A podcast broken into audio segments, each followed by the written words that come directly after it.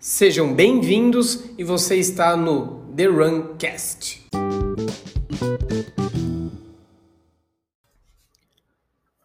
Muito boa tarde, meus amigos. Emílio aqui.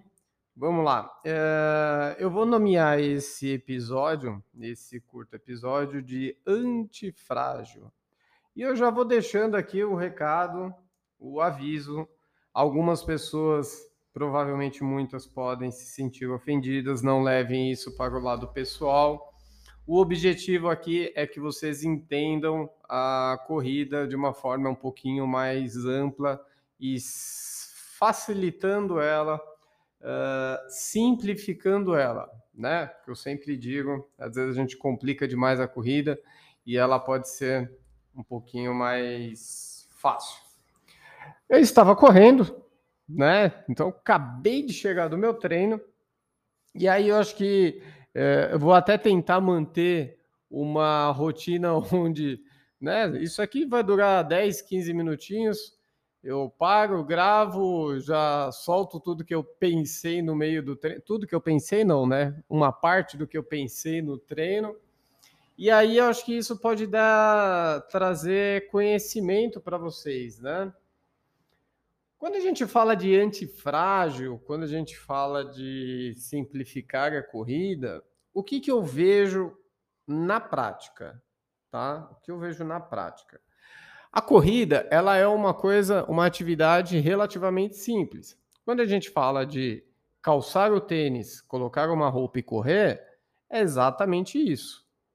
Nos primórdios, quando os incas começaram a correr, não existiam um milhão de tipos de uh, fones de ouvido via Bluetooth, relógio via GPS, o tênis com a placa A, com a placa B, a meia que faz você se sentir YB, o boné, a camiseta que inspira, expira, o shorts não existia.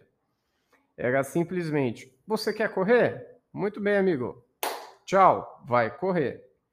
E aí, por que que eu coloco, por que que eu, eu trago essa questão sobre ser um pouco mais antifrágil? Não é que não deva usar as tecnologias que elas estão aí à disposição, né?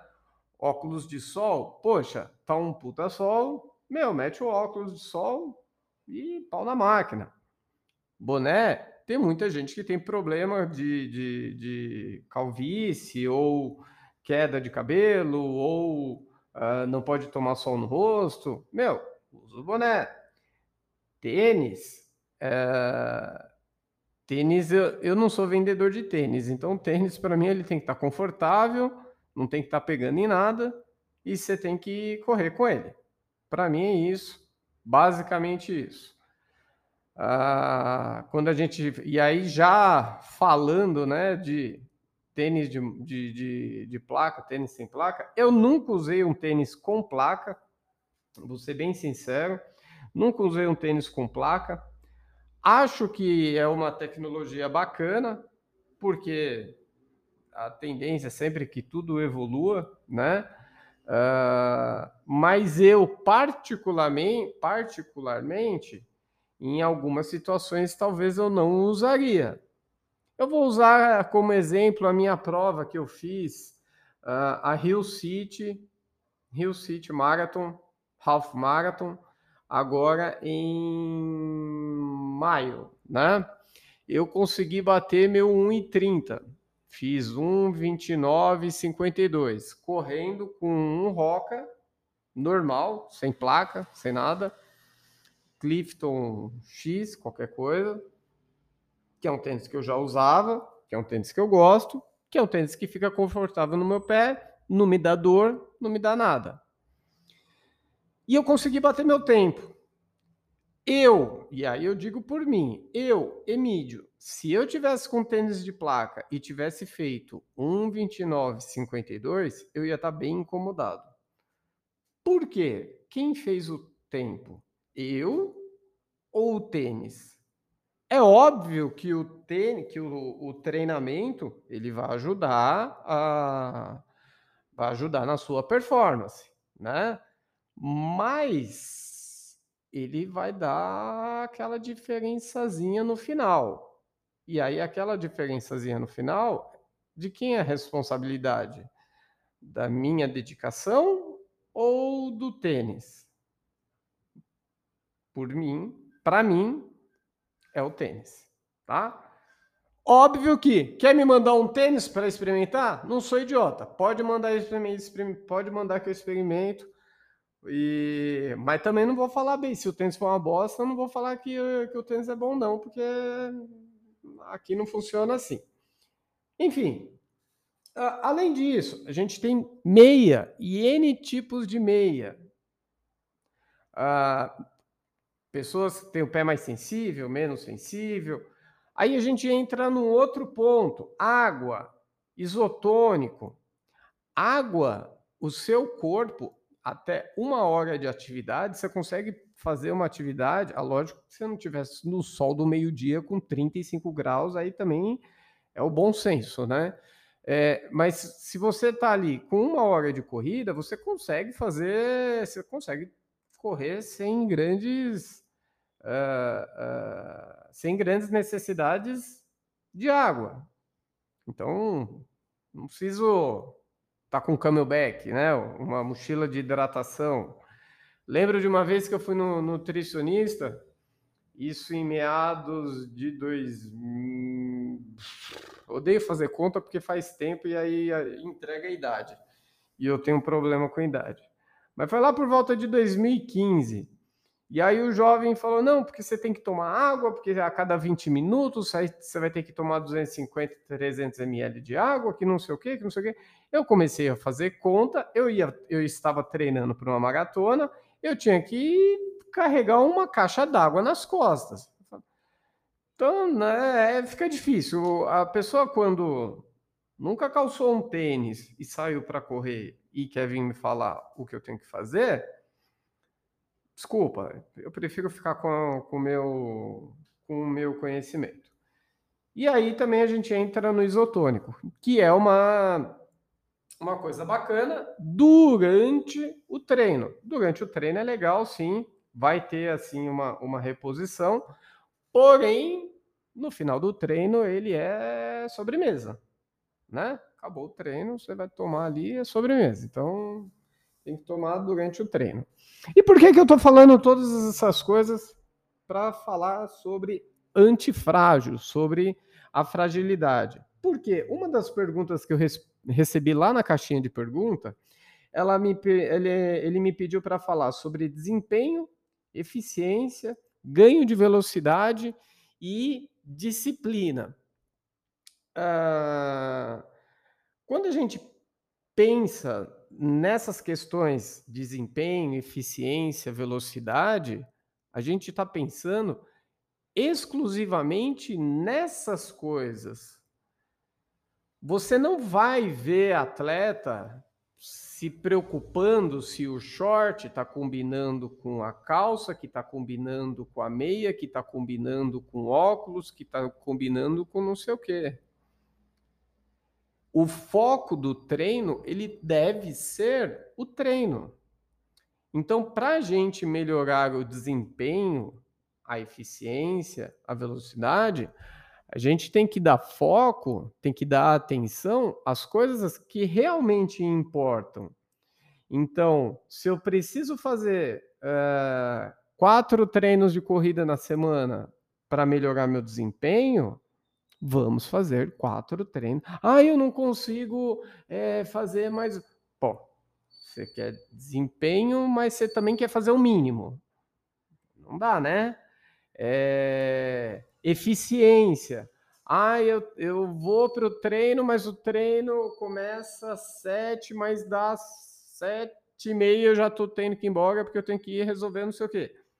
Bom, você tem uma hora de treino, tem previsto uma hora de treino, e na metade você come, já não dá. É, velocidade. Velocidade tem diferentes tipos de velocidade, né? Eu até coloquei no. no fiz uma, uma caixinha lá no. Um Rios lá no, no Instagram, né? Mostrando os níveis de, de velocidade. E aí você vai trabalhar de capacidade anaeróbia, de limiar, tem diferentes tipos de velocidade. E aí, de acordo com a proposta do dia, você trabalhar a proposta do dia. Então, vamos imaginar que eu quero desenvolver o meu trabalho, a minha zona de limiar. Em qual zona eu vou trabalhar? Na zona de limiar. Vamos colocar em números, que eu, eu gosto sempre de colocar em números, porque fica mais fácil de exemplificar. A minha zona de limiar, ela gira entre, eh, entre 5 e 5 e 10. Por exemplo, essa é a minha zona de limiar. Só que eu tô me sentindo muito bem. Eu tô me sentindo muito bem, é sempre o prelúdio para dar merda, né? Mas eu tô me sentindo muito bem, o professor não tá me não tá confiando em mim, eu acho que eu consigo fazer mais, aí eu vou lá e meto um 445. Aí eu faço isso uma vez, o professor chama atenção, faço isso outra vez, o professor chama atenção. Só que o corpo, ele é são cargas acumulativas. E a, a conta disso, uma hora ela vem. Não tem como. Uma hora a conta vem. Então, antes da gente pensar em uh, óculos, boné, tênis, meia, água, fone de ouvido e afins, e a música que eu estou ouvindo, a playlist que eu estou ouvindo, e o caminho que eu vou fazer, e o cita-sol, cita-lua, vai treinar. Vai treinar faz o que tem que fazer. Ah, aí vem a, a última questão. Como que eu desenvolvo a disciplina? A disciplina, ela é, é, é de cada um. É de cada um. Posso pegar aqui e citar várias coisas, né? Uma das coisas que eu falo é sempre ter os objetivos de curto, médio e longo prazo. E é lógico, os de longo prazo são sempre mais difíceis. A curto prazo, você vê a água subindo, chegou no joelho, hum, acho que eu consigo, vai lá. Continuo. Chegou, a água chegou na. Treinei, treinei mais ou menos, a água chegou na, na coxa, ah, fiz, doeu, mas consegui fazer. A longo prazo, é para ser difícil. A água vai bater na bunda. A água bateu na bunda, amigo, ou você muda o objetivo e começa tudo de novo, ou você vai, se lasca e colhe os efeitos daquilo. Tá? Mas, uh, de qualquer forma, independente do, de como você quer lidar com, com as coisas, uh, as coisas têm que fazer sentido. Você tem que fazer uma coisa que você gosta. A corrida, se você está aqui me ouvindo, é porque você gosta de correr. É porque você olha, olha para a corrida e olha com carinho para ela. Então, é só organizar as coisas, uh, organizar as coisas com carinho, né? Não ter pressa. A pressa é sempre inimiga da perfeição e seguir treinando. Tá bom? espero que tenha ajudado vocês, espero que tenha feito sentido. Pode continuar mandando. Tem um negocinho agora no Spotify de dar uma estrelinha aí para como é que fala? Para falar se tá legal, se não tá. E tem como seguir também aí o, o canal, tá? Então vamos seguir aí e compartilha também aí com os amiguinhos que estão correndo. Beleza? Um beijo, obrigado, até mais e tchau!